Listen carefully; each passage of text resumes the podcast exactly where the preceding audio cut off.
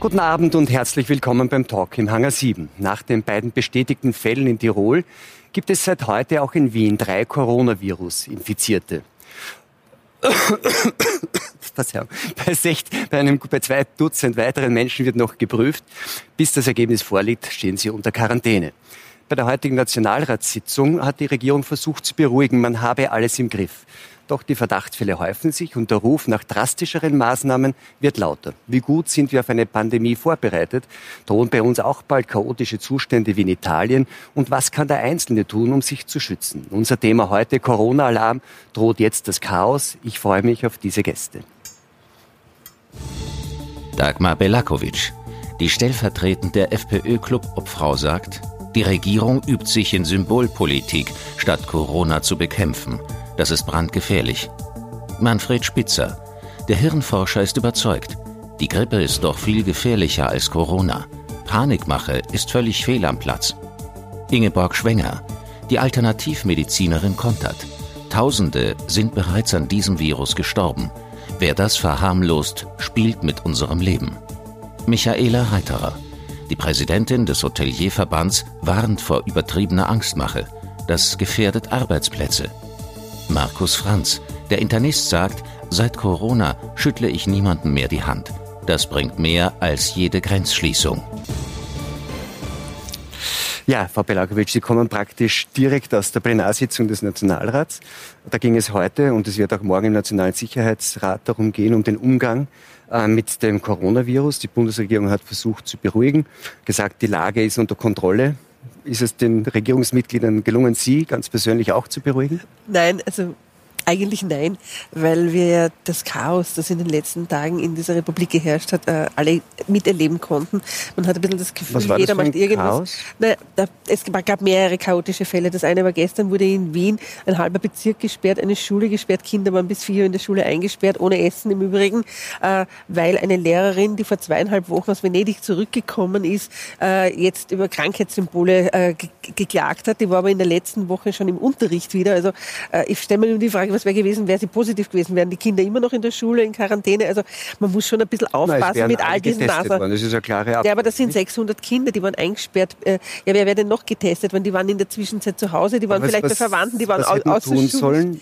Äh, sie, ne, die, die, Lehrerin auch nicht testen? Nichts? Na, die Lehrerin kann natürlich die Lehrerin testen, das ist ja nicht die Frage. Aber, aber die Frage ist, wie, wie soll man denn die Kinder dort festsetzen lassen, ohne Informationen? Die durften nicht zu ihren Eltern, die sie aber auch schon die Tage davor gesehen haben. Also hätten sie sich angesteckt, also wäre die Lehrerin krank gewesen, hätten sie sich durchaus anstecken können oder die, die, die Krankheit übertragen können. Das heißt, die Eltern wären eh schon wahrscheinlich auch angesteckt. Das ist also, das sind Maßnahmen, die sind absolut Aber wie hätte, man das, wie hätte man das verhindern können? Und was fordern Sie dann konkret? Also, mein chaotische Zustände ist vielleicht im Vergleich zu dem, was, weiß ich nicht, in Italien nein, passiert, noch ein bisschen. Nein, nein, aber, aber es ist hm? planlos. Ich sage es jetzt mal so, es ist planlos. Es, äh, es hat ja ewig lang gedauert zu erkennen, wer hat denn überhaupt äh, äh gesagt, dass die Schule jetzt, dass die Kinder dort eingesperrt werden müssen. Da, da, da kommt dann die große Polizei, die bewacht dann die Schule. Äh, wissen Sie, was das für eine Symbolik ist für Eltern, die dann ihre Kinder holen wollen oder auch für Passanten oder auch für Fernsehzuschauer, äh, wenn sie sie dann sehen, da werden Kinder, 600 Kinder müssen wir in der Schule festhalten wegen eines vagen Verdachts, der sich Gott sei Dank eh nicht Aber heißt äh, das, Sie finden das zu viel gemacht? Ne, das ist, äh, das ist eine, eine, eine reine... auf der anderen Seite sagt Ihre Partei, es wird zu wenig gemacht. Ne? Nein, die, sie macht das Falsche, wenn Sie mich fragen. Sie machen Symbole, das ja. Ich meine, man schließt eine Schule, um zu zeigen, wir sind jetzt voll aktiv, aber auf der anderen Seite gibt es ja keinen wirklichen Plan. Es gibt keinen Einsatzplan. Es gibt unser Pandemieplan in Österreich ist aus den 50er Jahren. Also ich möchte mir nicht vorstellen, was passieren würde, wenn jetzt wirklich eine echte Pandemie ausbricht. Äh, jetzt heute äh, haben wir dann erfahren vom Gesundheitsminister, er wird jetzt einen Erlass dann erlassen morgen, übermorgen. Äh, wir wissen aber schon seit Anfang Jänner, dass das wahrscheinlich auch nach Europa kommen wird. Die Welt ist kleiner geworden, die, die Menschen fliegen, sie bewegen sich. Also wenn ich weiß, es kommt etwas, dann muss ich mich vorbereiten. Und dann würden Sie sagen, dann müsste, das wäre wie, also zur Beruhigung der Bevölkerung müssten wir dann irgendwie transparent einen Plan vorstellen. Was, was, was naja, zur Beruhigung konkret? der Bevölkerung muss ich mal sagen, was passiert, wenn ich so einen Fall, ich, ich bleibe beim gestrigen Fall, was mache ich denn dann? Na, dann kontrolliere ich einmal, untersuche ich einmal die Lehrerin. Äh, in dem Fall hätte ich überhaupt niemanden aufregen müssen. Ich hätte mir viel erspart, nicht nur bei den betroffenen 600 Schülern und ihren Eltern, mhm. sondern in Wahrheit ja auch bei vielen anderen Leuten, die sich das anschauen und sagen, ja, was ist denn da los? Das muss ja wirklich mhm. ganz was Dramatisches sein. Sehen Sie es auch so kritisch, was die Regierung macht? Ich sehe das sehr kritisch, was da gestern passiert ist mit der Schule, weil man muss dazu wissen, dass generell Kinder praktisch überhaupt nicht gefährdet sind, diese Erkrankung zu bekommen. Das weiß man aus internationalen Daten, speziell aus China, Wuhan. Kinder, speziell Kinder unter 10, unter 6 Jahren haben eine äh, Infektionsrate von 0, irgendwas. Das ist für Kinder eigentlich eine Zumutung, da eingesperrt äh, zu werden in der Schule. Man hätte natürlich die Lehrerin testen können und dann die Kinder auslassen können, weil wenn die Lehrerin positiv gewesen wäre, dann ist es sowieso schon in der Bevölkerung bzw. im Umfeld der Kinder äh, verbreitet, dieser Virus. Ja, aber muss man dann nicht trotzdem noch testen versuchen? Na, man? Das ist oder eine gute Frage, sagen, weil... Es sind eh schon alle, wir lassen Man oder? muss e- etwas dazu wissen. Das ist, glaube ich, die allerwichtigste Information, die wir heute geben können und über die wir auch sprechen sollten, dass 80 Prozent aller Infizierten nicht oder nur sehr gering erkranken. Das muss man immer wieder der Bevölkerung sagen. Wir müssen keine übertriebenen Quarantänemaßnahmen äh, durchführen. Wir müssen nicht ganze Gegenden abriegeln, weil die allermeisten Infizierten sind erstens schon einmal infiziert. Davon kann man ausgehen, dass wir Tausende und Abertausende Infizierte in Österreich haben. Und die allermeisten die nicht, nicht ernstlich, die merken es gar nicht. Entweder sind übertragen sie aber trotzdem. können sie übertragen eine gewisse Zeit lang, sind oft symptomlos, haben vielleicht banale Husten, Schnupfen, Heiserkeitssymptome und nur 20 Prozent erkranken und insgesamt erkranken nur 5 Prozent aller Infizierten schwer. Das sind speziell ältere Menschen, äh, die schon schwere Krankheiten vorher gehabt haben oder haben, die herzkrank sind, die lungenkrank sind, das sind die Gefährdeten. Und wir stellen momentan ab auf Schulsperren, auf Quarantänemaßnahmen von Einzelnen. Und das heißt, man sollte auch die Testungen auf die konzentrieren. Man sollte auf die konzentrieren und man sollte Ressourcen schaffen und schauen, wo sind die Gefährdeten. Und die sind in den Altersheimen, die sind in den Pflegeheimen, die sind in den Spitälern. Das sind die gefährdeten Menschen, die an diesem aber Virus das heißt, sterben können. Sie sagen aber gleichzeitig, ähm, so wie in dem Fall, das würde sich dann eh schon verbreitet haben, dass eigentlich die Maßnahmen, die darauf abzielen, ja, und so wird es zumindest vorgestellt, das einzudämmen und die Verbreitung zu verhindern, dass die ohnehin nichts bringen? Das bringt aus meiner Sicht nichts mehr, weil das Virus längst im Lande ist. Es hat keinen Sinn mehr, irgendwelche großmächtigen Sperren da durchzuführen, weil wir Aber wenn man sich anschaut, ja. zum Beispiel, was, was in den Nachbarländern passiert, dann haben wir in Österreich ja immer noch relativ geringe Fallzahlen. Also könnten wir ja schon davon ausgehen, dass es vielleicht bei uns ja. auch eher gelingen könnte, das einzudämmen. Ja, da müsste man mal hergehen, eine große Stichprobe machen, 1000 Leute testen die Symptome haben oder die sich freiwillig testen lassen. Das kann man jetzt einmal statistisch auswerten. Wir brauchen mal eine große Fallzahl, um überhaupt sagen zu können, wer hat überhaupt eine Infektion und wer hat Symptome von dieser Infektion. Was glauben Sie denn, wie viel es schon gibt jetzt? Ich, ich, schätze, das geht möglicherweise in die zigtausende. Wir hatten die Weihnachtsferien, wo sehr viele Leute Fernreisen machen, viele Flughäfen äh, durchlaufen. Wir hatten die Semesterferien, wo sehr viele Fremde nach Österreich kommen, wo viele Österreicher im Ausland waren und möglicherweise dieses äh, Virus nach Österreich gebracht haben. Darüber wissen wir nicht. Wir können nur annehmen, dass die Dunkelziffer sehr, sehr groß ist. Und wir haben das große Glück, dass dieses Virus uns nicht umbringen wird wie einst die Pest, äh, ein Drittel der Bevölkerung mhm. hinwegraffen. Also schwache Symptome, aber große Ausbreitung. Genau. Darin liegt aber wiederum eine doch nicht zu verachtende Gefahr, weil wenn sehr viele Leute infiziert werden, und wir gehen davon aus in der Epidemiologie, also in der Wissenschaft, die sich mit Infektionen und Verbreitung von Infektionen äh, beschäftigt, äh, dass die Durchseuchungsrate bis zu 50 Prozent, bis zu 50 oder sogar 60 Prozent, sagen gewisse englische Forscher, betragen wird, dass wir also eine absolute Zahl haben von sehr vielen Infizierten. Und wenn 5 Prozent davon äh, krank sind, dann sind das viele, doch viele Leute. Ja. Aber, Aber geringe wissen, Mortalität auch. Geringere Mortalität insgesamt und für die meisten Leute und speziell für, für junge Leute und für Kinder nicht gefährlich. Nicht gefährlich. Also jetzt dann quasi eher, Sie raten jetzt sogar. Verschwengen Sie sind Medizinerin und ja. auch ausgebildete Homöopathin. Es wird ja gerade Alternativmedizinern oft nachgesagt, dass sie also was irgendwie Erkrankungen und Infektionen betrifft, eher sehr gelassen äh, agieren und dem eher gelassen begegnen. Sie sind erst vor kurzem aus einer, vorgestern glaube ich, von einer mhm, ausgedehnteren Asienreise ja. zurückgekehrt. Ich glaube, der Herr Doktor hat Ihnen trotzdem die Hand gegeben. ich komme frisch desinfiziert aus der Ordination. Wenn Sie, also nach, nach Ihrer Rückkehr von einer längeren Asienreise, finden Sie denn irgendwie Aufregung um dieses äh, Coronavirus, wie es jetzt bei uns ist, übertrieben?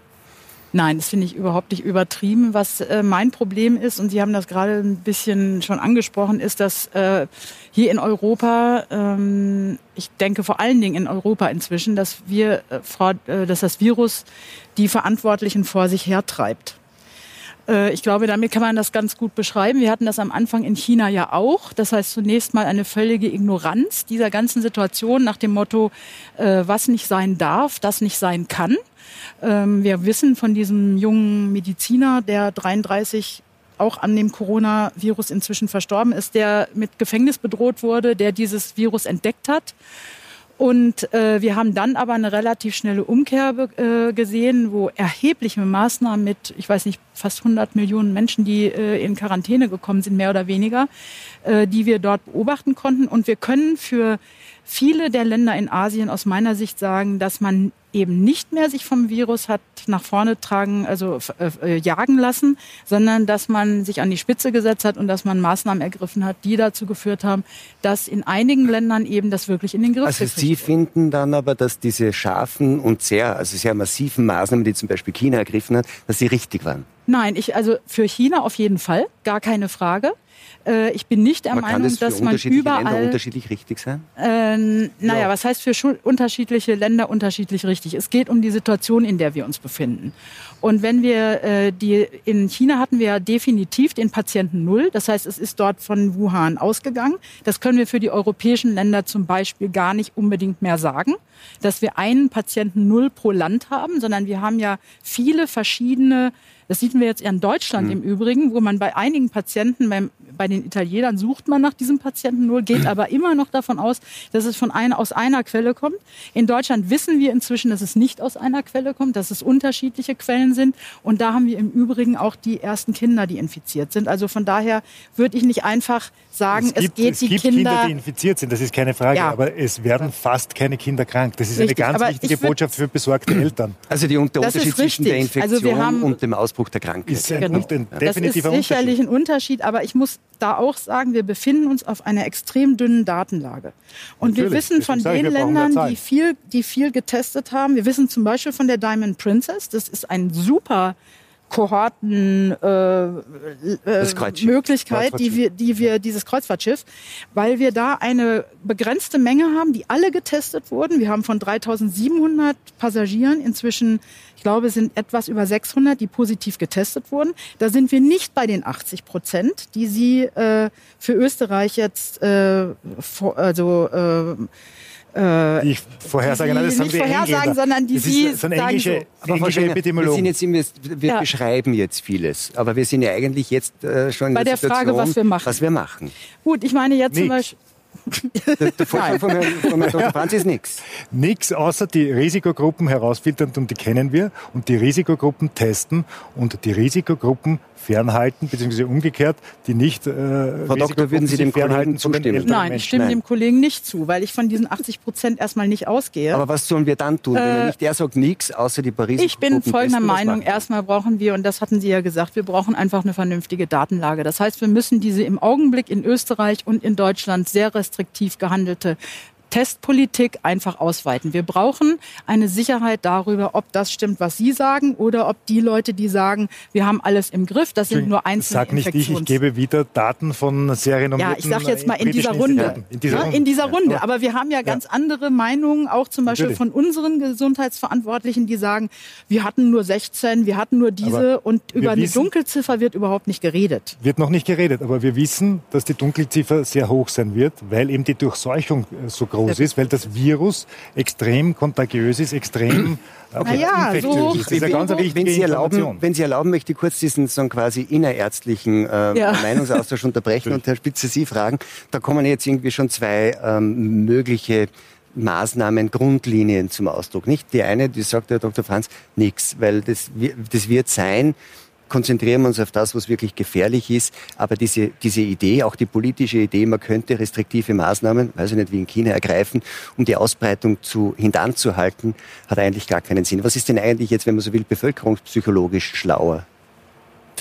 Ach, ich glaube, ähm, wenn man mal, also Sie fragen mich jetzt nur als Psychiater und äh, was sozusagen die Ängste anbelangt. Zunächst mal ist es tatsächlich so, dass, dass Angst selber ansteckend ist.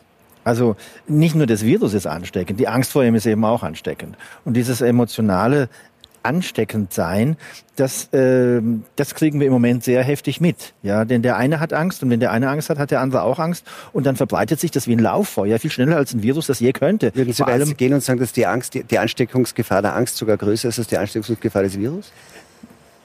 Nicht für, ich sag mal, das Leben, aber für wie wir damit umgehen, ja, weil es, es bestimmt ja das Leben vieler Menschen. Ähm, ich bin selber Klinikchef und ich habe an mir selber gesehen, jeden Morgen musste ich erstmal nachgucken, Corona, was, was kommt da auf uns zu? Denn äh, ist völlig klar, ich bin zwar in der Psychiatrie, aber Teil eines großen Klinikums und äh, wenn da erstmal die ersten Patienten kommen, wenn die Bettenkapazität äh, äh, nicht mehr ausreicht, dann wird uns das auch betreffen. Und ich habe äh, heute erst Visite gemacht und wir kamen bei einem Grippefall und ich habe gesagt, jetzt muss man halt dann testen und, und, und das, das muss man natürlich nicht, auch. Ne? Das ist, das ist wichtig. Was, was, wichtig. Ähm, wenn Sie sagen, es ist auch eine gewisse Gefahr, auch eine Ansteckung mit Angst. Ähm, wir, wir, wissen ungefähr, was das Grippevirus macht mit uns, was Sie gesagt haben bei der Visite. Ja, wir wissen ja. ungefähr, noch nicht so genau, ungefähr, was das Coronavirus macht, wenn man angesteckt Was macht die Angst, wenn man mit ihr angesteckt ist? Naja, die Angst macht, ist, ist zunächst mal ein ganz schlechter Ratgeber. Ähm, weil wenn wir aus Angst reagieren, dann machen wir oft wirklich alles falsch. Also Beispiel September 11th, äh, da, oh Gott, die Flugzeuge fliegen in die Hochhäuser, da fliegen wir nimmer. Ja? Und das ist, man hat nachweisen können, dass nach dem 11. September ähm, der Straßenverkehr zugenommen hat, weil Leute nicht mehr geflogen, sondern dem Auto gefahren sind. Deswegen haben die Unfälle im Straßenverkehr zugenommen, auch die tödlichen Unfälle. Und die, man kann nachrechnen, wie viel hundert Leute äh, ums Leben gekommen sind, weil sie Angst vom Fliegen hatten. Was könnte jetzt in dem Fall passieren? Also ich meine, die, die, die Maßnahmen, die jetzt die Regierung in Österreich, Deutschland, Italien geht es ja einigermaßen rund, ähm, die sind ja dann doch eher, habe ich den Eindruck gehabt, jetzt in dem Gespräch dazu angetan, die Leute eher nicht äh, zu beruhigen, sondern tatsächlich eher auch Angst auszulösen. Was, was ist die Gefahr davon? Was könnte konkret passieren, wenn Sie sagen, nach 9-11 war es eben, ja. Sie sind also Auto gefahren und hatten ungefähr, was könnte jetzt passieren? Also nehmen Sie Quarantäne. Quarantäne ist selbst äh, ein, ein, ein Zustand, den Menschen schwer verkraften, äh, den, der, wenn er länger dauert, tatsächlich auch zu psychischen Störungen führt. Äh, es sind auch schon Suizide berichtet in der medizinischen Literatur, die letztlich auf Quarantäne zurückgeführt werden konnten, so dass man sagen muss, also es gibt durchaus Gefahren, die darauf, die, die, die, die aus der Angst resultieren und ähm, die wir eben auch bedenken müssen. Ich bin der Letzte, und das muss ich auch mal muss, muss ich unbedingt sagen, bin der Letzte, der sagt, äh, wir sollten jetzt beschwichtigen. Und ich glaube auch, dass sich alle Politiker klar werden sollten, dass sie die Letzten sein sollten, die bezwichtigen sollten, weil man glaubt sie ihnen ja eh nicht. Nach Tschernobyl hat man bezwichtigt, man hat immer bezwi äh, beschwichtigt. Und deswegen glaubt die Bevölkerung, je mehr ein Politiker beschwichtigt, desto verdächtiger wird das Ganze. Deswegen wäre ich da, wenn ich Politiker wäre, sehr vorsichtig, sondern würde versuchen, und da muss ich sagen, das klappt eigentlich bei uns nicht nicht ganz schlecht, auch den Leuten klaren Wein einzuschenken. Eben auch zu sagen, wir müssen Risiken und unsere Aktionen abwägen. Also unser Gesundheitsminister wurde gestern eben gefragt, äh, ja, warum haben Sie denn nie ein Fasching verboten? Ja? Und dann muss man ganz klar sagen, ja, Moment mal, das wäre nicht sinnvoll gewesen. Ja? Und dann zu sagen, ja, jetzt hatten wir aber zwei und jetzt suchen wir gerade äh, bei einer Faschingsveranstaltung 300 Leute, die da auch waren. Und das ist passiert jetzt gerade. Ja? Und da muss ich sagen, es war trotzdem richtig, den Fasching nicht abzusagen. Denn ähm, erstens mal besteht bei, bei, bei großen Menschenansammlungen, die miteinander tanzen und schwitzen und sonst was, äh, anstecken, da können sie mit allem Möglichen anstecken. Ja? Und zweitens wäre das tatsächlich unverhältnismäßig gewesen. Und, äh, und jetzt im Nachhinein dann, und das ist eben auch die Gefahr, dann Einzelne herauszupicken und die zum Schuldigen zu machen. Du warst schuld, du warst schuld. Das ist eben auch eine große Gefahr. Also die Jagd nach dem die, Patienten null sozusagen. Ja, wobei der ja auch nicht schuld war. Ja? Oder auch die Jagd nach irgendeinem, der jetzt falsche Entscheidungen fällt. Ich glaube, darum geht es nicht. Das ist natürlich medial toll, dass man da irgendwas jagt oder irgendeine knifflige Aber das passiert natürlich im politischen Diskurs, Aber, nicht? Also was wir vorher Ja, klar, klar, klar. Aber ich denke mir, man sollte besonnen, wirklich besonnen, das Ganze ist ein Medizin medizinisches Problem. Das wird auch medizinisch in den Griff bekommen und äh, in den Griff kommen. Und wir werden damit umgehen lernen, wie wir mit anderen umgegangen sind. Und Gott sei Dank haben wir heute die Medizin, die das eben kann. Wobei ich auch sagen, ich würde mich nicht hinstellen und sagen, wir sind gut vorbereitet. Nee. Weil wenn, wenn, wenn jetzt da was losgeht und wenn wir tatsächlich das bekommen, was manche Amerikaner und Engländer berechnet haben, nämlich wir, wir haben schon die Pandemie und sie wird jetzt, das wird sich jetzt alles zeigen, äh, dann wird es schon interessant und, und das, da wird es Arbeit geben, richtig. Da werden, wir die, da werden alle die Ärmel hochkrempeln. Also Sie sind ja eigentlich von der, von der Angst, die es gibt, sind Sie ja eigentlich äh, wirklich auch besonders betroffen. Also Sie sind Präsidentin der Hoteliervereinigung. Sie sind wahrscheinlich im engen Austausch, nehme ich an, mit Ihren Kolleginnen und Kollegen, Wirten, äh, Hotelbesitzern. Äh, man hat natürlich Angst vor Umsatzeinbußen und leeren Betten, wenn die Leute sagen, oh, irgendwie lieber nicht reisen, weil in dem Hotel sind dann auch die Leute von dort und so. Ähm, wie gespannt ist denn die Situation schon? Oder merkt man eh noch nicht so viel? Nein, ich glaube, es ist man muss es schon auch so sehen, ja. Also wenn man die Faktenlage jetzt betrachtet, es gibt fünf Infizierte äh, in Österreich, ja, und ich glaube, das ist jetzt gar nicht so sehr. Der Herr Dr. Franz sagt wahrscheinlich 80.000 ja, mehr, nicht? Und das ist Nachgewiesene. Ja, genau. Die, die Dunkelziffer ist, das, ist wesentlich höher. Genau das, das Thema. Ja. Das äh, Wir haben auf der einen Seite äh, die, die infiziert sind, die anderen, bei denen die Krankheit ausgebrochen ist. Und ich glaube, dass, was für mich auch einmal ganz wichtig wäre, ist, dass es hier eine auch sachliche Informationskampagne gibt. Ja. Jetzt wissen wir, und das ist das, was Sie auch vorher gesagt haben, äh, bei Angst dringen sachliche Argumente nicht mehr durch. Ne? Also da sind wir mhm. fertig mit sachlichen äh, Argumenten. Aber gleichzeitig wäre es tatsächlich auch notwendig, weil Wirtschaft besteht zu 50 Prozent aus Stimmung. Und da geht es jetzt gar nicht nur so sehr um die Hotellerie, sondern da geht es schlichtweg um die ganze Wirtschaft. Und dort ist es, glaube ich, wichtig, dass man schon auch wirklich sachlich vorgeht und auch einmal die Hintergründe er erklärt und diese auch mal erklären sollte und dürfte. Aber das ja, ist ganz wichtig, glaube ich. Es wird dem fast kein Raum ja. gegeben. Genau. Die, die, Macht der Bilder, glaube ich, ist hier ganz wichtig. Und wenn wir solche Bilder sehen wie äh, von total vermummten Rettungshelfern, Rettungssanitätern, die Patienten abtransportieren, äh, Polizeikohorten, die aufmarschieren, da entsteht ganz automatisch bei jedem Beobachter, der nicht kundig ist der Sache, eine Angst. Und man denkt, um Gottes Willen, die verheimlichen uns was. Da ist irgendwas Großes im Gange, da kommt jetzt was auf uns zu, das traut ja, sich keiner sagen. Das ist doch genau diese Diskrepanz. Aber das ist die Diskrepanz. Die Bilder werden, wir liefern die falschen Bilder auch ja. Nein, wir liefern, aber setzen ja auch Politik genau nicht an Bilder, die nicht zusammenpassen. Ja, die wir Bild, bringen einen Innenminister permanent in, in, in, in, die Medien und jeder fragt sich, was hat denn der Innenminister jetzt mit dem Coronavirus zu tun? Naja, wie soll uns denn jetzt, na, wie soll uns jetzt die Polizei schützen? Nicht. Aber ich, ich, Entschuldigung, ich aber glaube, es muss jeder selber schützen. Äh, ganz ehrlich, also das ist etwas, wo, wo ich eine Botschaft als Politik setze, wo ich sage, wir brauchen jetzt die Polizei, weil offensichtlich ist alles schon so dramatisch. Verzeihen Sie, mir kommt das ein bisschen widersprüchlich vor. Auf der einen Seite sagen Sie jetzt, es ist ein Wahnsinn, was die Politik da für Panik macht und die stellen sich ja, und auf der anderen Seite wird aber nicht informiert. Und gleichzeitig fordert Ihr Clubobmann, dass man die Grenzen schließt. Also äh, das da, scheint mir jetzt ein bisschen da, widersprüchlich, Das ist nicht widersprüchlich, sondern die Problematik, die wir haben, wir, wieder, wir, wir informieren ja auch nicht. Wir informieren ja niemanden. Nein, aber Sie sagen, man soll nicht eine Schule sperren, da erzeugt man irgendwie katastrophische ja, ja, Gleichzeitig fordert der Clubobmann, dass man die Grenzen zumacht nach Italien und irgendwie... Ja, das hätten wir naja, schon das hätten 2015 machen sollen. Ja, das, das hat aber andere Ursachen. Das war eine andere Ursache. Ja, also das, das, das können wir auch diskutieren, aber nicht heute. Aber natürlich, aber da geht es natürlich, aber da geht es also natürlich schon auch darum, wenn es jetzt so ist, dass aus Italien viele Infizierte kommen, dass man auch äh, kontrolliert äh, und, und zwar sinnvoll, aber gleichzeitig äh, nicht die panische, äh, nicht in Panik verfällt und überall einen Polizisten hinstellt, äh, der dann vor einem Hotel in Innsbruck steht, auch ein Bild im Übrigen aus dem öffentlich-rechtlichen Sender äh, und daneben fährt einer der Hotelgäste einfach mit dem E-Scooter raus aus dem Hotel. Ja. Also das sind ja alles Kuriositäten in Wahrheit. Und wir vermitteln trotz allem, bei jeder Pressekonferenz ist der Innenminister dabei. Es geht hier um eine Erkrankung, das ist Aufgabe des Gesundheitsministers, mhm. von mir aus noch äh, des Bundeskanzlers, wenn, wenn er meint, er muss da dabei Sie sein. Haben, Sie haben gerade Italien angesprochen und das Stichwort äh, möchte ich irgendwie ähm, äh, aufgreifen. Es ist zwar jetzt diese Woche, wir haben es jetzt ja schon ein paar Mal gehört, auch in Österreich das Coronavirus äh, angelangt. Vergleichst das aber mit unserem Nachbarland Italien dann sind irgendwie die Zustände eigentlich noch immer ziemlich äh, beherrschbar. Die Frage ist, wie lange das der Fall sein wird. Schauen wir uns das kurz an. Mit mehreren hundert Infektionsfällen ist Italien derzeit das am stärksten betroffene Land Europas. Zahlreiche Orte in der Provinz Lombardei und im benachbarten Venetien wurden abgeriegelt. Schulen, Universitäten und Museen bleiben geschlossen.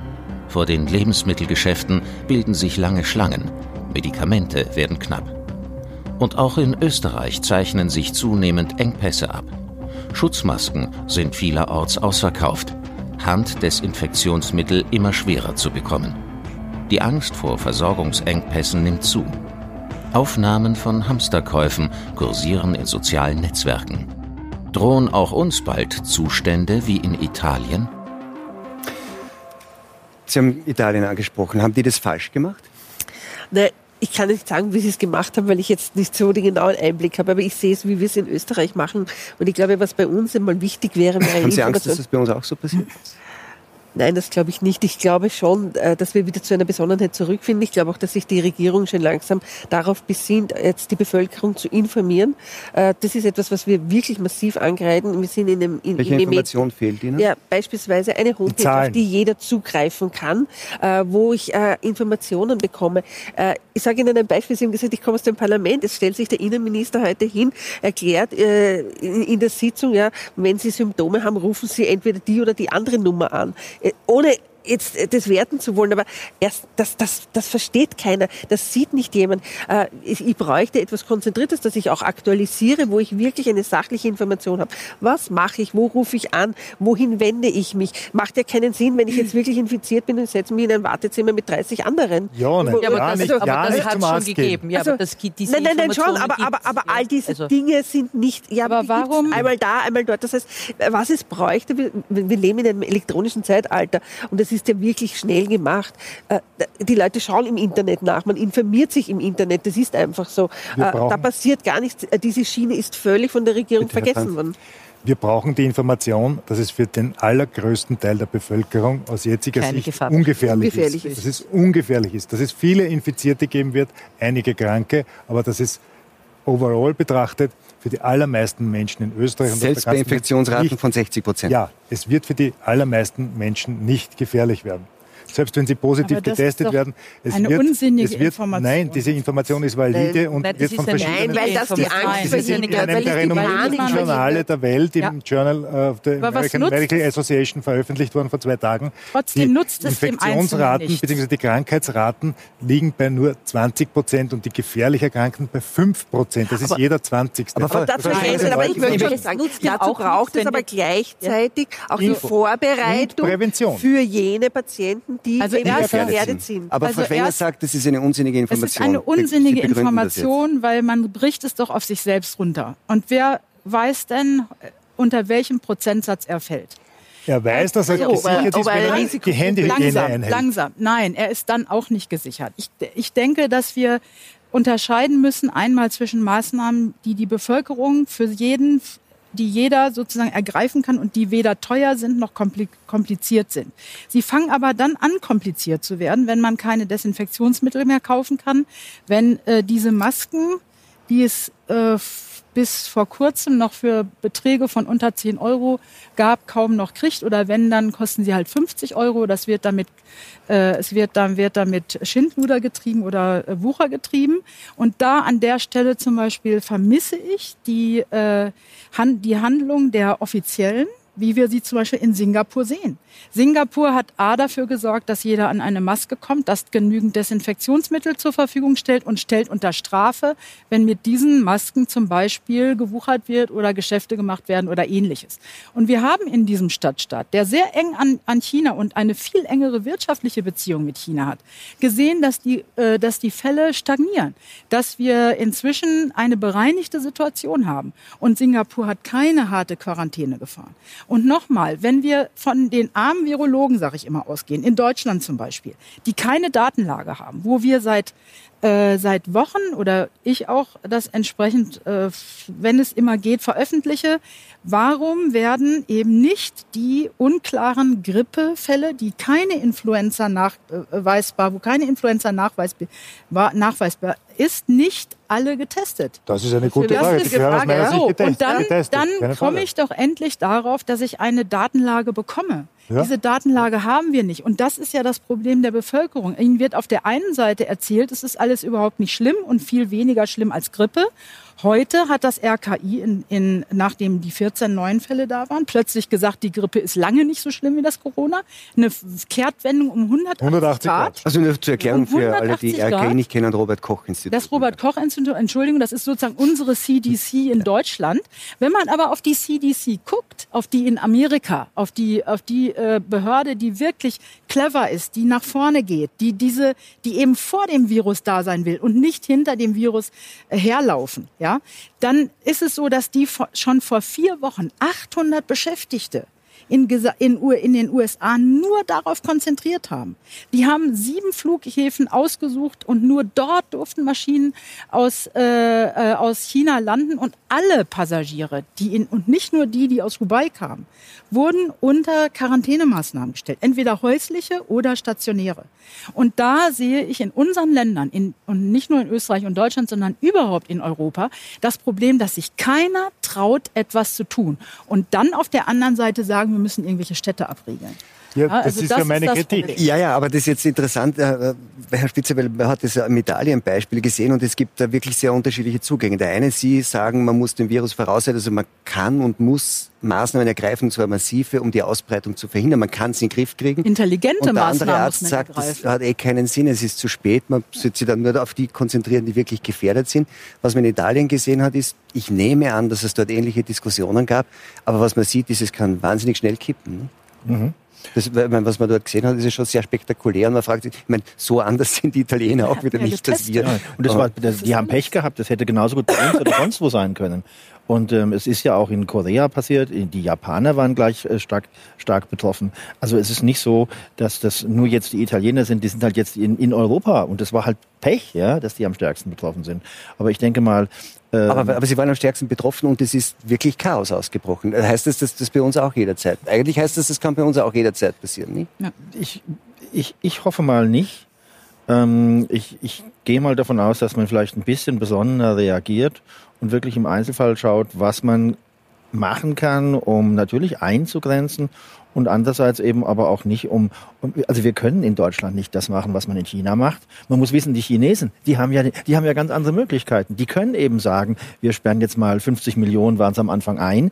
Die haben auch ähm, Apps entwickelt, die, da kann jeder Chinese kann sagen, wo er in den letzten 14 Tagen war. Das kann er vorzeigen bei einer Verkehrskontrolle und, und die App hat das ermittelt sozusagen, weil, weil jeder sowas hat und weil das ganz schnell auch outgerollt wurde. Man kann mittlerweile durch, durch Städte gehen und dann sieht man eine Heatmap, also sozusagen eine, eine Landkarte. Je röter, desto mehr Corona-Patienten waren in dem Haus in den letzten zwei Wochen. Ja. Man erfährt sogar, wann die da waren und wie viele es waren. Und so mit so einer Karte kann man rumlaufen. Also kann man selber, oh, da ist es eher gefährlich, ich gehe mal lieber die Straße lang.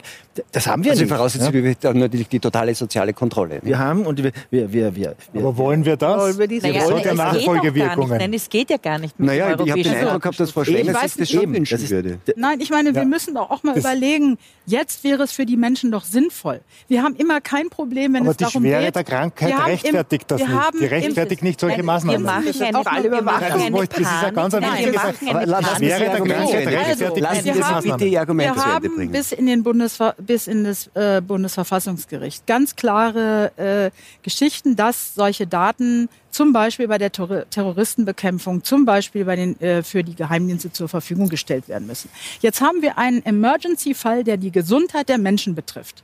Und ich glaube nicht, dass wir ein Problem damit haben, also ich glaube auch nicht, dass die Bevölkerung ein Problem damit haben, wenn die neuen Medien und die neuen Möglichkeiten. Deswegen würde ich auch jemanden von Google zum Beispiel mit in eine Taskforce nehmen und sagen, Leute, was können wir machen? Anstatt dumme Fragebogen auszufüllen und da Leute hinzusetzen, die stundenlang irgendwelche, ähm, äh, weiß ich, Infizierten fragen, wo wart ihr denn vor vier Wochen? Kann man doch jedes Handy heute auslesen und man kann sagen, wo man sich, äh, wo man gewesen ist. Ja, aber also, das wäre doch, wäre ja, aber das, ist, das ist eine, eine populistische Forderung. Es ist rechtlich es ist keine populistische ja. Forderung. Es kann jeder seine, äh, seine, es kann jeder seine Einwilligung dazu geben.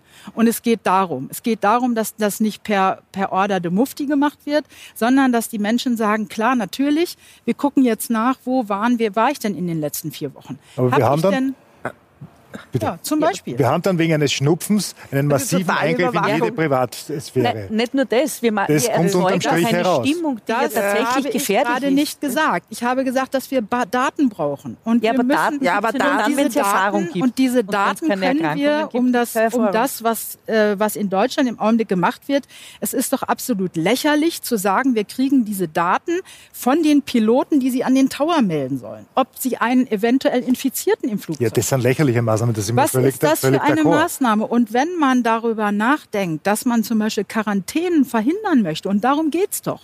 Es geht doch eben darum, dass man nicht so handeln muss wie in der Lombardei. Und, da, und in der Lombardei wird so gehandelt, weil 4500 Leute auf einmal getestet wurden. Und von diesen 4500 Leuten waren jetzt 558 positiv.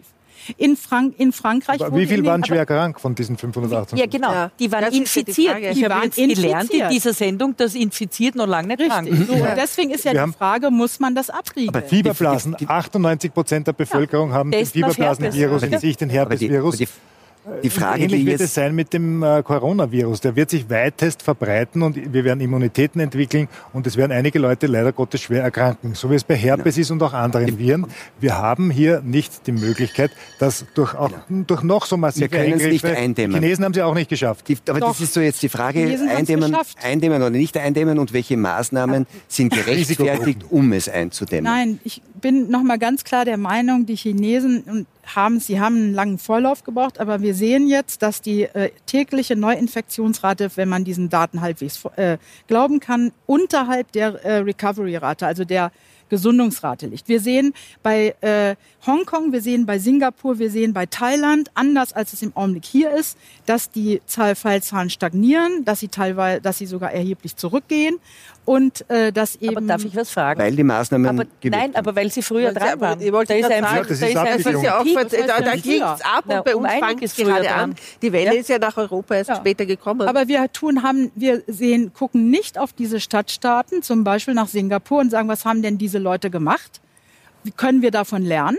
Sondern wir blasen irgendetwas. Naja, wenn ich es richtig verstehe, ist, dass Sie Ihre vorhandenen Systeme sozialer Kontrolle eingesetzt haben, von denen Herr Franz und ich glaube auch einige andere sagen, die wollen wir aber gar nicht. Und in Die ha also die haben wir nicht. Die also haben wir auch gar mal, nicht. Die wir haben wollen die auch wir nicht haben haben. Wollen sie, Also bis auch du dir auch Boden nicht haben. stammst. also wir haben sie faktisch vorbei. nicht. Ja? Und wir haben uns auch, Wir das muss man auch ganz nicht klar wir sagen. doch nicht halten von Ja, der wir, wir, Verfassungsgebung. wir, wir haben uns ja die, nicht. über, über, über seit, wir um die soziale Kontrolle in China wissen und was sie da machen, äh, regen wir uns ja auch darüber auf und sagen, um Gottes Willen, das wollen wir, das wollen wir nur wirklich nicht. Und mit Recht, wir wollen keinen Überwachungsstaat. Nein, wollen Jetzt- wir auch nicht. jetzt- da jetzt- bin ich völlig also an Ihrer kann- Seite. also Aber wir jetzt- haben eine, ein Problem zu lösen und wir müssen uns überlegen, ohne dass wir gleich sagen, ja, das geht nicht und dies geht nicht. Wir müssen uns doch überlegen, wie schaffen wir uns die Tools, um Da bin ich ja Daten ganz, zu- da bin ich ganz um bei. Jeder, jeder Einzelne hat die um Tools bei sich. Um Händedesinfektion, Abstand vor großen Menschenmengen und vor allem Da die Risikogruppen herausfinden. Karneval zum Beispiel. Naja, ja, das wird man nicht Ja. ganz verhindern Ja. können, aber großer Motor kann der Einzelne easy, am ne? meisten Also tun. lassen wir alles auf uns zukommen. Nein, na, natürlich, das Leben ist bis zu einem gewissen Grad, Grad Und- fatalistisch, und- aber wir können schauen, was wir ein, als Einzelne tun können, was wir auch als Medium tun können, um die Bevölkerung Nein, zu aber dann, informieren. Herr Franz, Dazu gehört die Was und überhaupt die grundsätzlichen Krankenhäuser? Hygiene. Und das auch die bedeutet, dass wir weniger. Schwerkranke haben. Wenn wir weniger. Infizierte haben, haben wir weniger Schwerkranke. Und die einfachsten und wirksamsten Maßnahmen, und da ist sich die ganze Welt, die ganze westliche Welt und auch die chinesische Welt und die asiatische Welt einig, die einfachste und wirksamste Maßnahme ist die Hygienemaßnahme, Richtig. Händedesinfektion und nicht, äh, Nicht die Arm Tröpfchen husten. verbreiten, in den Genau. Arm hinein niesen. Das müssen wir lernen, das machen wir nicht. Eine das Maske wir, aufsetzen. wir geben uns nach wie vor die Hände, wir Kein Mensch greifen die in den Haltegriffe. Arm hinein. Noch nicht, das muss man lernen, Ach, beziehungsweise immer wieder niemand. wiederholen. Das ich kenne schon Leute, die es tun. Ich kenne, warum, warum, warum gibt es keine keiner, Desinfektionsmittel mehr zu kaufen? Weil die Leute die Händehygiene schon begriffen haben. Ja. Sie kaufen diese Mittel, um sich Richtig. zu Hause zu desinfizieren. Das ist eine gute Maßnahme. Was der Staat tun sollte, Innenminister sowie Gesundheitsminister, forciert darauf schauen, dass die die Produktionsfirmen die, die Nachschub schaffen an Desinfektionsmittel. Das ist eine Aufgabe der Politik. Das geschieht meines Wissens nicht. Man, man müsste die Genau. von der politischen Bin Seite her unterstützen, Seite. dass überall äh, Desinfektionsapparate bzw. Na, Desinfektionsflaschen jetzt sind sie ja zum Teil ausverkauft. Ne? Sind ausverkauft. Haben, sie, haben, sie, haben Sie Hamster gekauft? ja, ich habe Hamster gekauft, ich mache jetzt ein Geschäft auf. Nein, Spaß.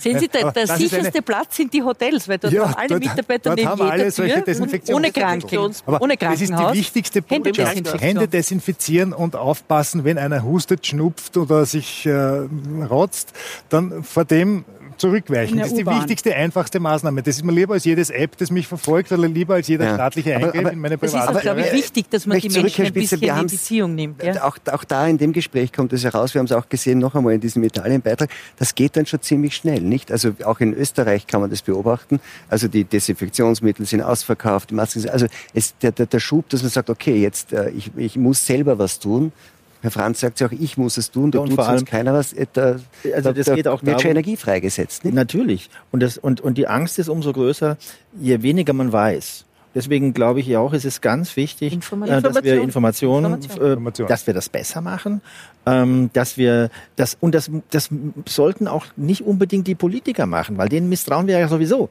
Wem vertrauen die Leute? Die Leute vertrauen Ärzten. Warum sind eigentlich nicht also warum ist der Gesundheitsminister im Fernsehen und nicht ein Arzt? Weil der Gesundheitsminister ist. Jurist. Entschuldigung, der weiß doch gar nichts vom Der ist kein Jurist. Der ist der ist im Fernsehen. Ja, Polizei und Bundesheer sind auch. Ja, das, ist, Ja. das macht einem doch macht einem Angst. Ja, ich finde, da gehört, da gehört ein Arzt hin, der äh, ruhig und vernünftig, was ein Arzt normalerweise macht, erklärt, was hier Sache ist. Und ich glaube, wenn die Leute dann mal kapieren, was Sache ist, dann, dann, dann fangen sie an nachzudenken, fangen auch an, das Richtige zu tun. Ich meine, Hamsterkäufe, wenn jetzt die Regale wirklich leer sind, da haben die ja auch alle recht gehabt. Damit, da, da haben jetzt wenigstens die, die sie gemacht haben, die haben die, die haben es zu Hause und haben im Grunde genommen äh, ihre Vermutung, da wird vielleicht äh, der Nachschub knapp, die, die wird ja im Nachhinein bestätigt. Und damit muss man sagen, setzt man genau das falsche Signal. Also man hätte da tatsächlich jetzt sagen können, okay, wir gucken nach, dass das nicht passiert, dass es eben, dass die Masken nicht bloß Politiker Ja, aber da ich, Moment, darf ich da jetzt zwei Sachen Moment mal, Moment mal, Moment, mal. Moment, ganz ja. kurz, ganz kurz.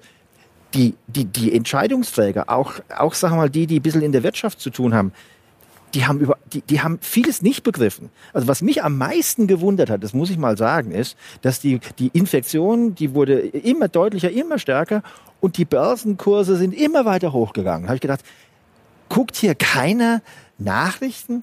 In, äh, äh, man kann, und dann hieß es, ja, da werden Milliarden in die Wirtschaft gepumpt, damit die nicht leidet. Habe ich gesagt, mal, man kann ein Virus nicht mit Milliarden bekämpfen. Es, ge- Geld geht nicht gegen Viren, ja. Aber die Börsenkurse gingen hoch und hoch und hoch und jetzt, wo wir es Jetzt vor der Haustür mehr, haben, jetzt, jetzt nicht mehr. Aber erst jetzt. Und es war schon vier Wochen war es eigentlich schon klar, was passiert, ja. Und es ist nichts passiert. Und da denke ich mir, sind, ist, ist, ist da niemand, der, der ein bisschen vorausdenkt? Ja, aber Herr Spitzer, es wurde viel passiert. investiert. Es wurde eben nicht in Hotlines in, äh, investiert. Es wurde nicht in Maßnahmen, die jeder von uns zu Hause, die Bevölkerung wirklich übernehmen kann. Ich glaube, Die Hotellerie hat schon gemacht, schon längerfristig. Es wurde Ich meine, wir, äh, es gibt Die doch Hotellerie hat das, ja? Nein, ich meine, es ist doch so, diese Telefonnummern, von denen Sie sprachen, die gibt's ja in Deutschland auch. Die sind entweder besetzt oder desinformiert. Ich habe heute mit jemandem aus Cottbus, äh, das ist weit im Osten bei uns in, in der Republik gesprochen, der kommt aus einem ärztlichen Haushalt. Er sagte, es gibt keine Informationen an die Ärzte, wie sie zum Beispiel, äh, wie die Patienten, ihre Patienten an Testkits drankommen. Äh, ich selber habe Probleme gehabt, in, jetzt in den letzten zwei Tagen an ein Testkit dranzukommen. Es gibt's auch auf keiner Seite im Internet, wie man da drankommen kann. Und wie gesagt, die, Hot, die, die sogenannten Hotlines sind keine Hotlines, sie sind super kühl, weil äh, man niemand, nicht der durchkommt. wirklich, weil man nicht durchkommt. Und das ist doch das, Erste, nicht wo man gut. rein Ja, ja. investieren muss. Ja, man muss doch in diese Information der Bürger, richtig. da Genau. muss man doch rein aber, investieren. aber, aber, aber, die, aber das Internet ist sozusagen quasi nicht nur beherrscht von den Regierungen, es gibt ja auch sowas wie die Infodemie, nicht? Äh, manchmal hat man ja den Eindruck, vielleicht wäre es gescheiter, nicht zu viel irgendwie nachzuschauen, nicht? Nein, da nein, nein, das sehe ich ganz anders. Da muss ich auch sagen, da, da muss ich auch sagen, Transparenz die, ist, glaube ich, das- genau, Transparenz ist ganz wichtig und und ähm, äh, natürlich gab es im Internet wie immer Verschwörungstheorien und jeden Blödsinn. Aber die meisten Leute, die können das auch noch unterscheiden und die können dann wissen dann schon, ich kann dahin gehen und dahin, da kriege ich halbwegs vernünftige Informationen. Und äh, ich glaube, das könnte man forcieren, das könnte man auch klarer machen und man könnte damit auch wirklich aktiv arbeiten. Und diese Arbeit mit dem, was heute geht, die, da gebe ich Ihnen recht, die hat man, das hat man nicht gemacht, das hat man noch nicht kapiert. Ähm, diese Tools, die wir zum Teil haben und die jeder ja freiwillig äh, nehmen, äh, sozusagen an, mit sich selber ähm, und an sich selber äh, anwenden könnte, äh, die haben wir noch nicht und die sind auch nicht gut äh, publiziert, wenn sie denn schon da sind. Und wenn sie nicht da sind, dann wird es Zeit, dass wir sie hätten. Die Chinesen waren da schneller.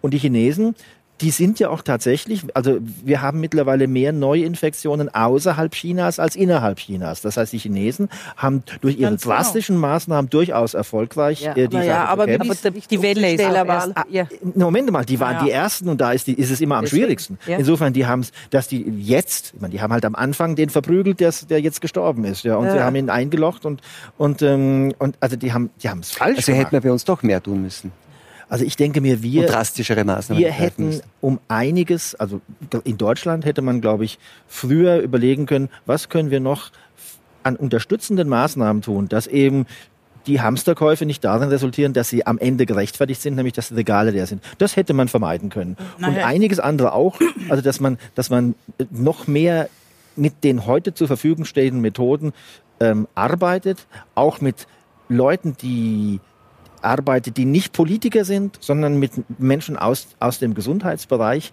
die, denen mehr vertraut wird, so dass man die Chance auf die Panik und, und alles das, was wir jetzt haben, ja, dass man die auch mal und gleich. Naja, aber, aber dann Ich möchte aber noch jetzt mal kurz auch über ein Land reden, durch das ich ja gereist bin und Können wir was ganz bitte nah nur an ganz vorher noch die direkte Reaktion der Na, Politik, ich möchte jetzt schon sagen, äh, Sie haben vorher auch kritisiert, dass der Gesundheitsminister das spricht. Das hat schon auch natürlich seinen Sinn, weil es ist die Aufgabe des Gesundheitsministers, sozusagen als oberster Steuermann durch dieses Gesundheitssystem auch zu schauen, ob alles vorhanden ist, was man braucht. aber das Gesundheitssystem behandelt nicht, sondern Ärzte behandeln. Nein, naja, schon, aber die sind Und ja Teil Ärzten dieses glaubt man. Systems. Moment mal, aber ja, aber, aber Nein, Ärzten glaubt man auch zu nicht immer alles. Also, Moment, Ärzte vor allem sind- Ärzte nein, der Holz, stopp, natürlich. stopp, Na. Ärzte haben ja auch nicht immer alle Ärzte eine Meinung. Und das ist, Ärzte sind Ärzte sind diejenigen, denen die Leute am meisten glauben. Politiker sind diejenigen, denen die Leute am wenigsten glauben. Jede Umfrage bestätigt das. Was Wen machen dann Ärzte, also- die Politiker sind? Wen, wen, sollst, wen sollte man denn dann, dann, dann verwenden, wenn es darum geht, man, man will Informationen an, an, an die Leute geben? Ich finde, das sollten Ärzte machen. Unbedingt. die auch viel Unbedingt. näher dran sind, die es auch verstanden Schon, aber haben. glaube, es ist aber, aber schon auch. Aufgabe eines Gesundheitsministers, weil sonst würde ich ihn nicht brauchen.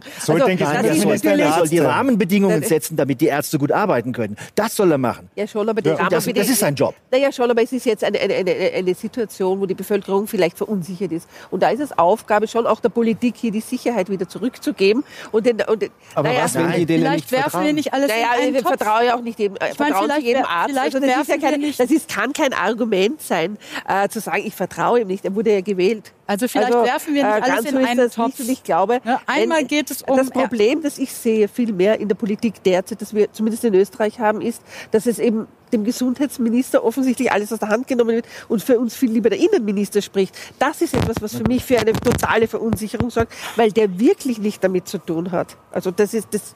Weil wir keine Katastrophe ich. haben. Ja, also das haben, ist genau haben das keine Problem. Katastrophe. Ich denke, das eine ist doch die, das eine ist doch die fachliche Ja. an Information. Das eine, und davon sprachen Sie. Ja. Sie sprachen über die fachliche Information. Und da gebe ich Ihnen recht. Da brauchen wir jemanden, der aber auch durchaus eine kritische Haltung zur Politik einnehmen kann. Weil ich sehe das Ja. in, in vielen, also jetzt, wenn ich mal von Herrn Kekulé absehe, der schon seit Wochen sagt, wir hätten anders testen müssen. Aber hätte der hätten, die Ware. So, Hätte, hätte, Fahrrad Nein, nein, der hat das vor, nein, der hat es vor, nein, nicht im Nachhinein. Der hat vor Wo Wochen schon gesagt, hat er vor Wochen gesagt, wir müssen die fraglichen Grippefälle testen. Wir dürfen, müssen einfach mehr Geld ausgeben für die Testung. Das sieht ja fast so aus, als wenn man die irgendwie künstlich verknappt, weil die auch so teuer sind. In dieser Situation muss man fragliche Infizierte mit massiven äh, Lungensymptomen äh, Symptomen testen, na selbstverständlich. Und das ist nicht passiert. Es ist nicht flächendeckend Nicht passiert. So, wir und das überhaupt die andere Frage ist- nach der Impfung Und stellen. das Zweite ist, das Die Zweite ist die Frage, was für einen. Plan habe ich? Test. Was Ja, für einen. Plan habe ich in Bezug auf Quarantänemaßnahmen oder ähnliches? Was für einen Plan habe ich in Bezug auf das, was die Krankenhäuser ein Thema, was wir übrigens unbedingt diskutieren sollten, ist der Schutz unserer Gesundheitsarbeiter, also unserer im Gesundheitswesen Beschäftigten, damit wir überhaupt diese auf uns sicher zukommende Welle an schwereren äh, Erkrankungen überhaupt abfangen können. Und äh, so, und da ist natürlich der Politiker gefragt. Das kann nicht ein Arzt beantworten. Und da haben wir wieder das Problem des Planlosen. Das heißt, diese Geschichte, wir haben alles im Griff und fünf Minuten später kommt die nächste Meldung, weitere 14 äh, Patienten sind infiziert. Infiziert. Das, aber noch einmal. Zum System, ich möchte, So. ich möchte zu dem, was Sie über das System gesagt haben, Ja. nochmal. Wir hatten da in Wien ja auch ein Beispiel. Das ist ja ein, ein, ein ich glaube, 72-Jähriger. Ja, der zwei Der ist in der Unterstützung war. gelegen im Krankenhaus. man, hat ihn, man, hat ihn, man, man hat ihn aber lange nicht getestet. Lange nicht getestet. Und damit haben sich wahrscheinlich sehr viele Sehr der viele. ihn betreuenden Personen Ja, mit- mit Sicherheit sogar.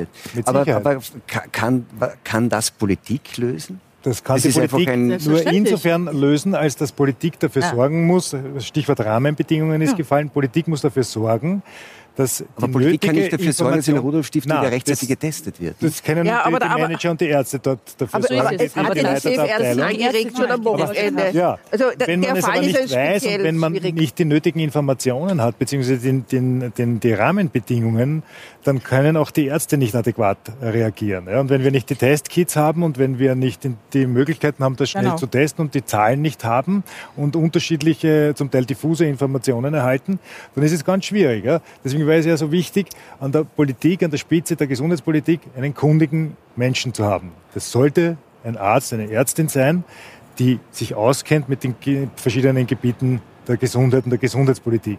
Ich halte es für schlecht, wenn an der Spitze des Gesundheitsministeriums, egal ob das Deutschland ist, England oder Österreich, wenn da nicht jemand steht, der Ahnung hat von der Gesundheit, vom Gesundheitsmanagement. Von mir aus, es muss nicht unbedingt ein Arzt sein, kann auch ein... ein, ein, ein Er hat ja ein Kabinett und ein Beratungsstab. Er hat- er hat wenn er, wenn er sich den adäquat auswählt, wenn er, sich den, recht. wenn er Ja. sich den adäquat auswählen würde, äh, Aber wenn er sich hinstellt oder wenn sie sich hinstellt, ja, das ist ja egal, wer das ist, der muss eine Ahnung von der Materie haben, die Zahlen wissen, die Infektionswege wissen, äh, die wichtigsten Journals kennen, wo die Sachen publiziert werden.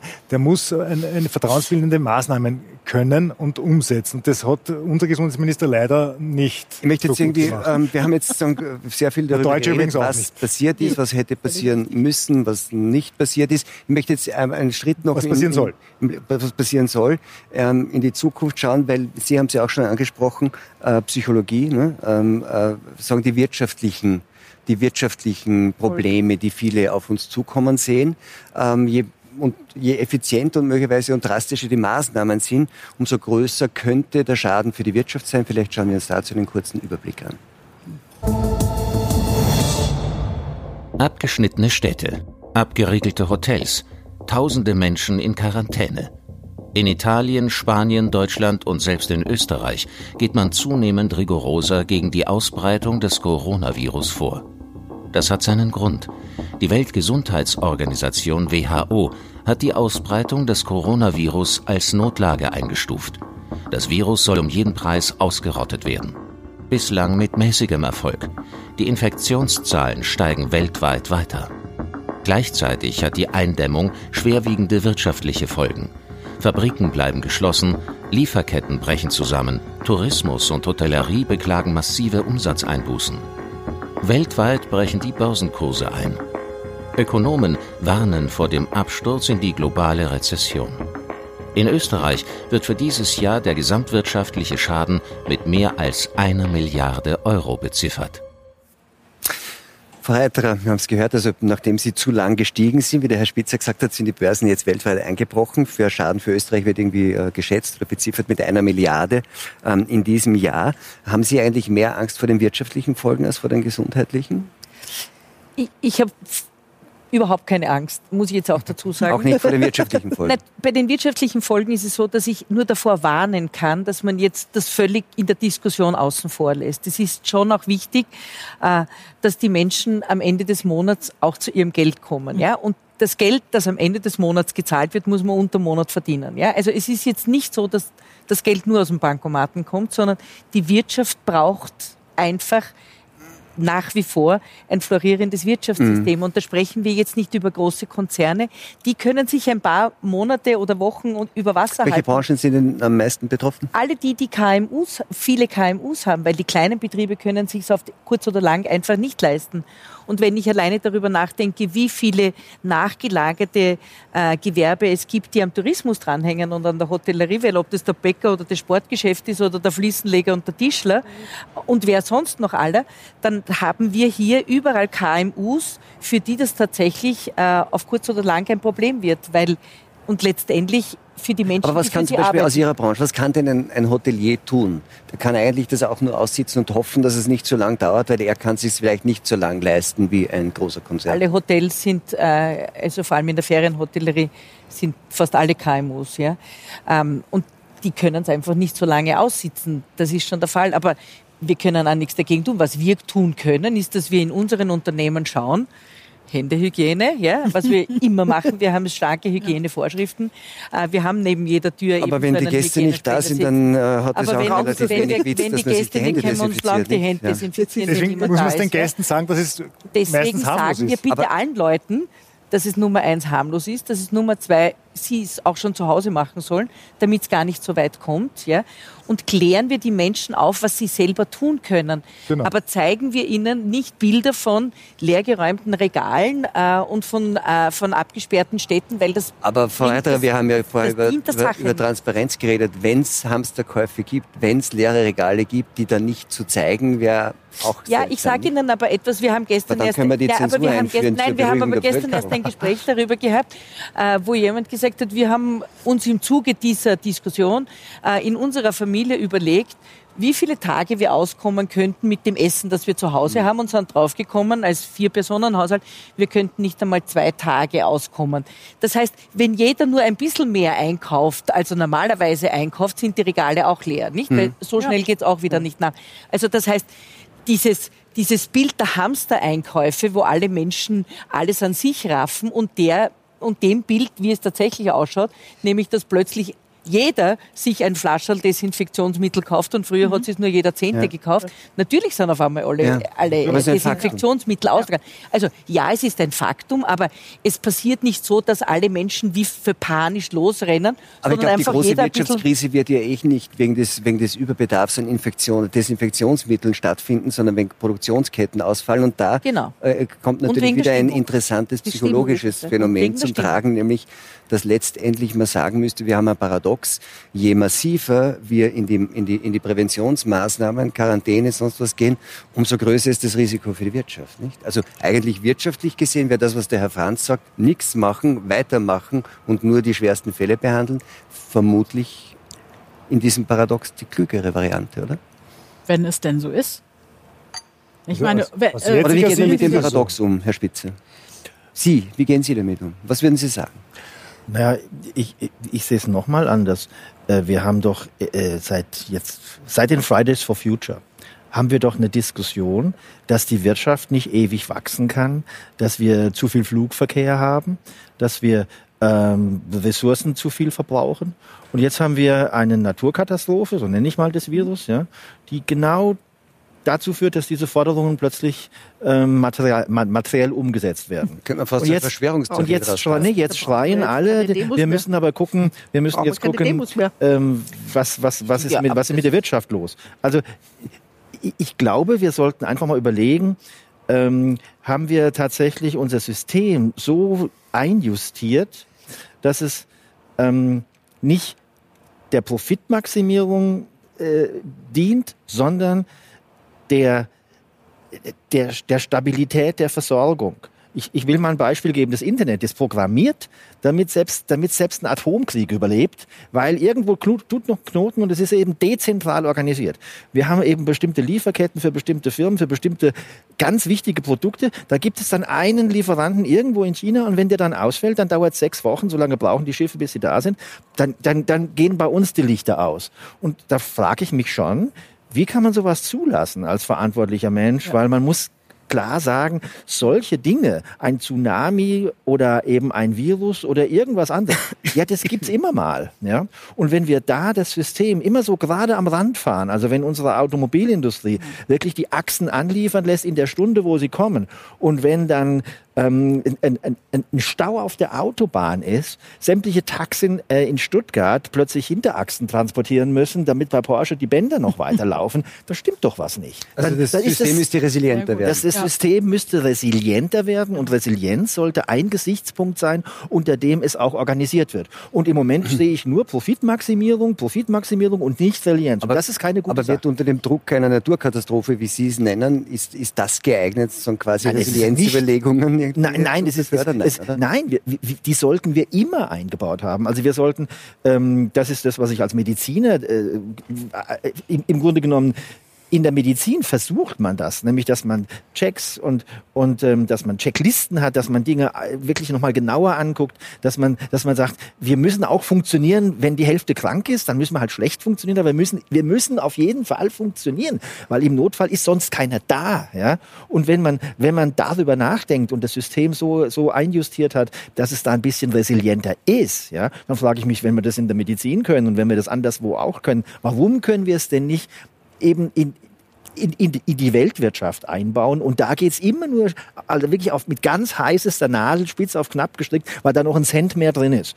Und da denke ich mir, da sitzen wir auf so einem, auf, auf so einem dünnen Eis und jetzt sehen wir halt, es wird jetzt mal zu dünn. Und ich glaube, das ist wirklich ein Wink im Zaunfall. Wir könnten überlegen, machen wir nicht das System ein bisschen robuster. Ja, aber das wird jetzt gerade so dargestellt, als würde die ganze Wirtschaft nur mit Riesenkonzernen funktionieren, nicht? Es gibt ja also gerade in Österreich ist es so, dass die österreichische Wirtschaft auf, die, auf der Leistung der KMUs ähm, das ist in Deutschland beruht. aber auch so. Wir haben auch viele. Ja, ja aber, aber, aber damit, dort wird nicht äh, am letzten Spitz und Knopf ja. ge gearbeitet, sondern da wird ganz anders gearbeitet. Vor allem sehr mitarbeiterintensiv. Ja. Und, äh, aber ich weiß, dass Österreich auch ganz viele Weltmarktführer, die auch äh, auf bestimmte Sachen angewiesen sind, dass sie kommen und dann eben auch wieder ja, wegschicken. Aber die zweitwichtigste ah. Branche ist zum Beispiel der Tourismus. Ja, und das Gut, hat weder das, was mit Weltmarkt noch sonst irgendwas Aber ein bisschen klingt es jetzt danach, als ob Sie sagen würden, Herr Spitzer, dass ähm, diese, diese Naturkatastrophe, das Virus, ist irgendwie ein Wink mit dem Zaunfall und weist uns darauf hin, dass wir eigentlich sagen, quasi die Globalisierung ein Stück zurückdrehen sollten, weil das ist uns zu schnell geworden.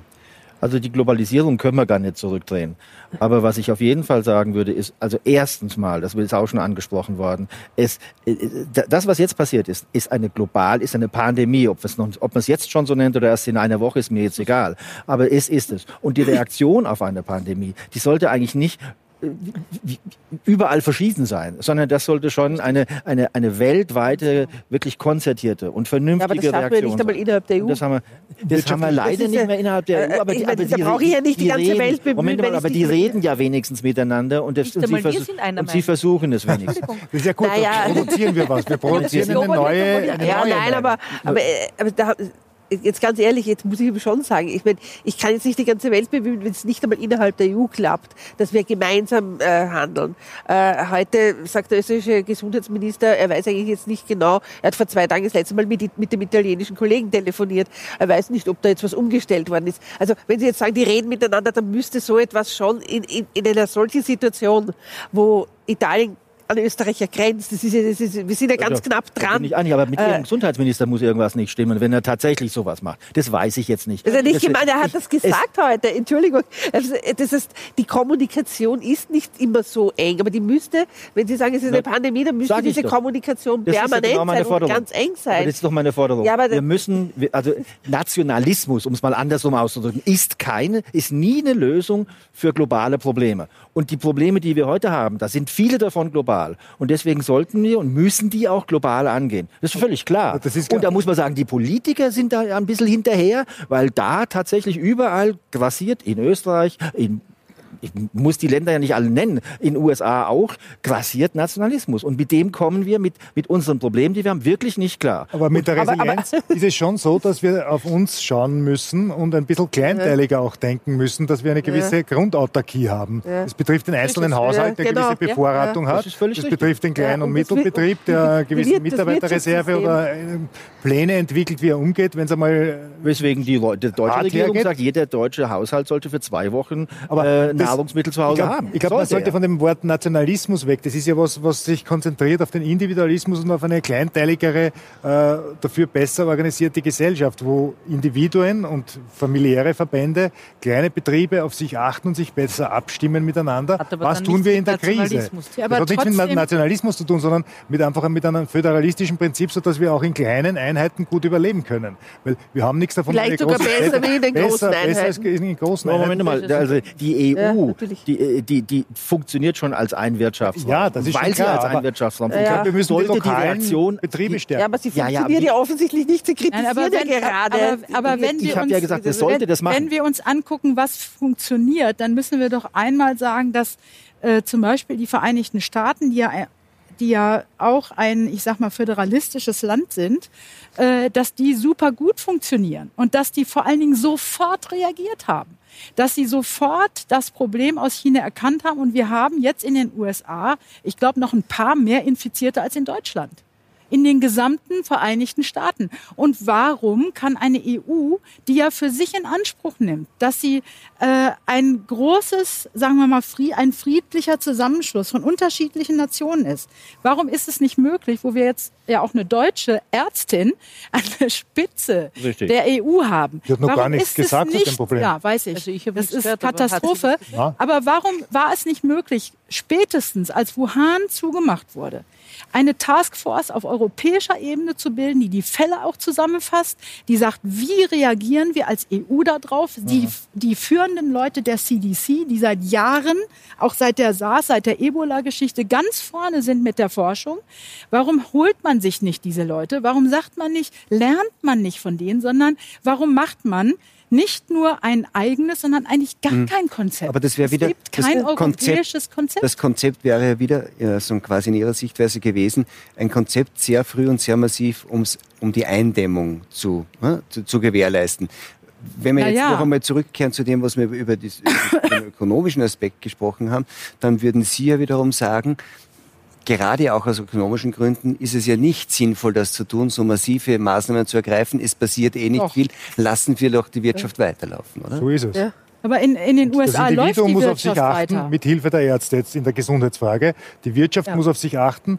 Mit so ist es ja. den eigenen Betrieben, die auf sich selber schauen und schauen, was für sie das Beste ist Aber und möglichst wegkommen von dem internationalistischen Konzerndenken. Das ist äh, nicht unbedingt das Beste. Und vielleicht stehen wir jetzt eh vor einem Paradigmenwechsel. Schumpeter, darf ich zitieren, schöpferische Zerstörung, das Wort geprägt von der schöpferischen Zerstörung. Jede Katastrophe zerstört etwas, aber da entsteht was Neues daraus. Ich möchte das Wort Katastrophe jetzt prinzipiell vermeiden bei dem Coronavirus. Ich sehe das nicht als Katastrophe. Das ist zwar eine äh, Epidemie und eine Pandemie, eine große Krankheit, die viele Leute betrifft, aber Gott sei Dank sehr wenige nur schwer. Aber ich glaube, dass das ein Anlass sein sollte, wie es der Professor Spitzer auch sagt und wie wir eigentlich alle der Meinung sind, dass wir ein bisschen umdenken, auch was das Wirtschaftliche betrifft und überhaupt das Zusammenleben der Menschen auf diesem Planeten, ja der diesem, ja ziemlich zusammengewachsen ist. Da sind wir ja bei dem Satz, es muss erst was passieren, damit ja, das passiert. Ne? Das ist also jetzt, glaube ich, das der Fall. Ja, dort sind wir jetzt, ja. Ähm, der Historiker ist ja immer der, beste, der, bessere Betrachter von all dem, weil er immer im Nachhinein sagt, ja, aber das hättest du so machen müssen und das hätte man so machen müssen. Ich glaube, das Thema muss jetzt einfach auch sein, was, was, was lernen wir aus, diesen, wir? aus dieser Situation, die wir jetzt genau. haben? Ja? Wir sind noch nicht fertig. Äh, die wir Geschichte ist leider noch nicht durchgezogen. Aber wir müssen daraus also wir sind, lernen. Wir sind ja an sich am Ende unserer Zeit. Aber wenn jetzt noch ein, zwei ganz konkrete Vorschläge kommen, was lernen wir daraus und was machen wir jetzt, wäre ich froh. Ich glaube, wir könnten es wirklich international besser koordiniert machen. Wir könnten tatsächlich auch versuchen, äh, mehr, mehr zu testen. Definitiv, wir könnten definitiv mehr testen.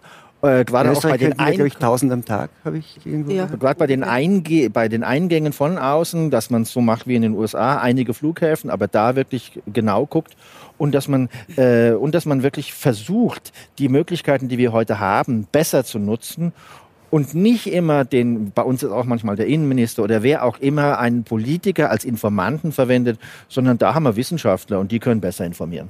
Ja, Noch Vorschläge? Wir müssen dringend unsere Krankenhäuser schützen und unsere Praxen. Ganz sicher auch. Das ist ein, weil wir, es bringt uns gar nichts bei den jetzt schon vorhandenen Schwestern, Ärzte, Pflegermangel. Äh, und auch, also Ärztemangel ist bei uns in, in Deutschland seit zig Jahren ein Thema, dass wir Kommen eh so viele dass Österreicher wir diese, Dass wir diese Leute jetzt auch noch gefährden. Das heißt, wir brauchen hier eine klare Planung, dass wir nicht weiter, so wie es in Köln passiert ist, positiv, äh, positive, die hinterher positiv getestet werden, Corona-Fälle in Intensivstationen oder in Rettungsstellen haben und unsere Ärzte ohne irgendeine große Schutzmaßnahme diesem, diesem Keim ausgesetzt sind. Aber wir müssen uns jetzt konzentrieren darauf, dass das, das Krankenpersonal zu schützen. Arztpraxen und Kliniken geschützt werden vor nicht identifizierten Corona-Patienten. Ja. Also ich möchte schon gern noch eine Lanze trotz allem brechen äh, für die kleinen Einheiten. Bei, in, bei allem internationalen Zusammenarbeiten, aber letztlich, glaube ich, kann man es nur auf der kleinen Ebene auch lösen. Das heißt, äh, natürlich ist jede Region hat ihre eigenen Gesetze. Es macht auch einen Unterschied, ob ich jetzt in Wien bin oder in Tirol. Auch das muss, also in einem ländlichen Bereich oder in einem, äh, in einem Ballungszentrum, in einer Millionenstadt. Und ich glaube, man muss schon darauf darauf äh, auch Rücksicht nehmen. Und das kann ich nun mal in den kleinen Einheiten, glaube ich, viel besser lösen, weil ich auch vor Ort viel besser weiß, welche Möglichkeiten, welche Kapazitäten habe ich äh, und wie ist die Situation. Also daher, äh, nur internationale Vernetzung ist wichtig, aber ich glaube, man sollte nicht immer glauben, alles, was woanders gemacht ist, ist eins zu eins umlegbar auf Österreich. Ja, wir sind leider am Ende unserer Zeit. Ich hoffe, wir haben uns nicht infiziert in der Zwischenzeit. Sie waren gefährlich. Meine Damen, meine Herren, vielen Dank für dieses Gespräch. Ihnen einen schönen, gesunden Abend und hoffentlich bis zum nächsten Donnerstag beim Talk im Hangar 7.